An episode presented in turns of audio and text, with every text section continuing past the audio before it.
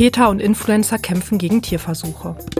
8% der Geflüchteten aus der Ukraine bringen Haustier mit. Igel erwachen aus dem Winterschlaf.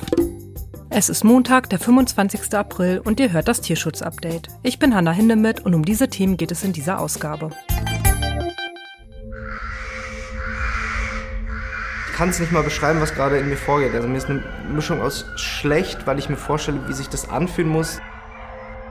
Dieses Bild, wie der Affe dort festgehalten wird mit Schutzhandschuhen, weil die Mitarbeiter ganz genau wissen, die die einzige Möglichkeit, die dieser Affe noch hat, ist halt beißen. Und man sieht in den Handschuhen auch schon die Bissspuren von wahrscheinlich hunderten Affen, die davor schon da lagen.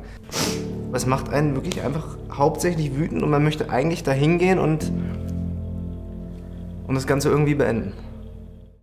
Die Stimme, die ihr gerade gehört habt, war die des YouTubers Marvin Wildhage.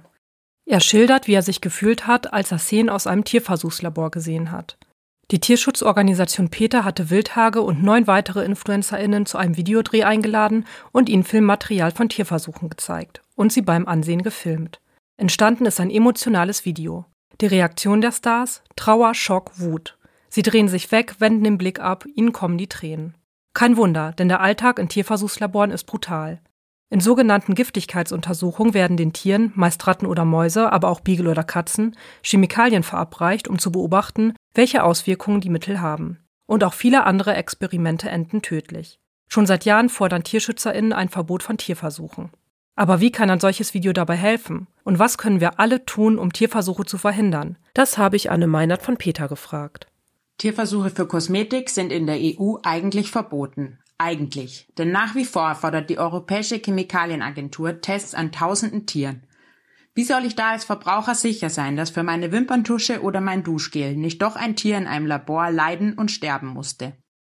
Mit dem Video wollen wir aufrütteln und für die Thematik sensibilisieren und zeigen, welches Leid für Tiere in Laboren einhergeht. Bei solchen Versuchen werden beispielsweise schwangere Ratten mit Chemikalien zwangsgefüttert und dann mitsamt ihrer ungeborenen Babys getötet und seziert. Damit solche Versuche endlich ein Ende haben, haben wir von Peter zusammen mit anderen Tierschutzorganisationen eine europäische Bürgerinitiative ins Leben gerufen. Diese fordert, dass das Verbot von Kosmetikversuchen tatsächlich durchgesetzt wird. Außerdem wollen wir einen Ausstiegsplan aus Tierversuchen. Das Ziel ist also ein komplett tierversuchsfreies Europa. Bisher haben die Aktivistinnen über 500.000 Unterschriften gesammelt. Allerdings müssen sie auf insgesamt eine Million kommen, damit sich die EU-Kommission mit der Petition beschäftigt. Du willst auch unterschreiben? Einen Link zur Petition findest du in den Show Notes. Unzählige Menschen sind seit dem 24. Februar vor dem Krieg in der Ukraine geflohen und viele haben ihre Haustiere mitgenommen. Aber wie viele Hunde, Katzen und Kleintiere haben die Geflüchteten eigentlich mit nach Deutschland gebracht? Gegenüber der Rheinischen Post gab der Deutsche Tierschutzbund am vergangenen Wochenende an, dass gut acht Prozent der Flüchtlinge, die nach Deutschland gekommen sind, ein Tier dabei hatten. In absoluten Zahlen, die ca. 340.000 Geflüchteten, die bis zum Osterwochenende in Deutschland Schutz gesucht haben, hatten ungefähr 28.000 tierische Begleiter dabei. Die Tiere seien für sie ein wichtiger Anker, der ihnen Halt und Kraft gebe, sagte Lea Schmitz, Sprecherin des Tierschutzbundes.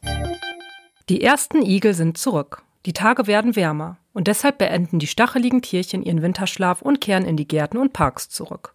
Der Naturschutzbund NABU Niedersachsen appelliert deswegen an Tierfreundinnen, den Igeln artgerecht zu helfen.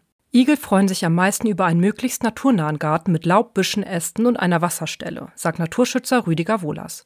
Außerdem sei jetzt die Zeit, um aus Holz Igelverschläge zu bauen, die den Tieren erst als Nest und später im Jahr als Überwinterungsplatz dienen können. Vorsicht sei dagegen bei Mährobotern angesagt. Immer wieder erleiden Igel durch die Geräte schwere Verletzungen, besonders wenn sie unbeaufsichtigt und in der Dämmerung laufen gelassen werden. Das war's von mir für diese Woche. Vielen Dank, dass ihr zugehört habt. Abonniert diesen Podcast gerne in der App eurer Wahl, um kein Tierschutz-Update mehr zu verpassen. Ganz besonders freuen würde ich mich, wenn ihr bei Spotify oder Apple Podcast eine Bewertung dalassen würdet. Wir hören uns am kommenden Montag wieder. Bis dahin und habt eine schöne Woche.